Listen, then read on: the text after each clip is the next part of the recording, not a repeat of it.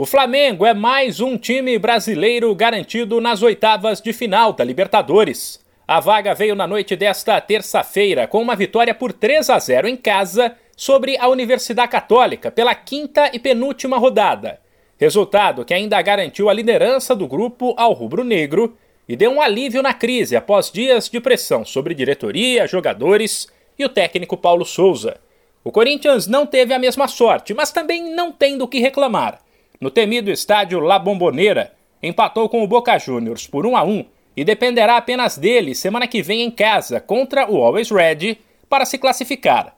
Já o Red Bull Bragantino perdeu em Bragança para o Estudiantes por 1 a 0, mas segue na briga e vai aguardar o jogo de hoje entre Nacional e Vélez para saber qual será a situação dele na última rodada. Pela Sul-Americana, o Inter fez 2 a 0 no Independiente Medellín. O Atlético Goianiense bateu o Antofagasta por 1 a 0 e o Ceará enfiou 6 a 0 no General Cabadeiro.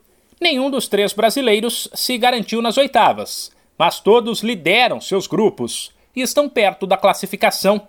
Nesta quarta-feira tem mais jogo importante. Já classificado, o Palmeiras recebe o Emelec, 7 da noite no horário de Brasília, pela Libertadores, em busca do primeiro lugar geral.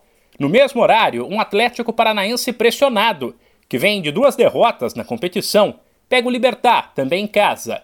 Nove da noite, o América visita o Tolima em busca de um milagre, já que o Coelho tem que vencer os jogos que restam e torcer por uma combinação de resultados para se classificar.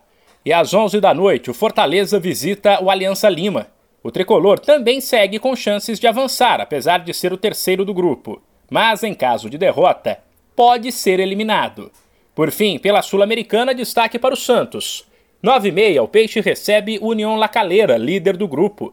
Se vencer, ele ultrapassa o adversário e fica perto da classificação. Porém, se perder, ele dará adeus à Sul-Americana. Já o Cuiabá, que não tem mais chances de classificação, vai cumprir tabela fora às 7h15 contra o River Plate do Uruguai. De São Paulo, Humberto Ferretti.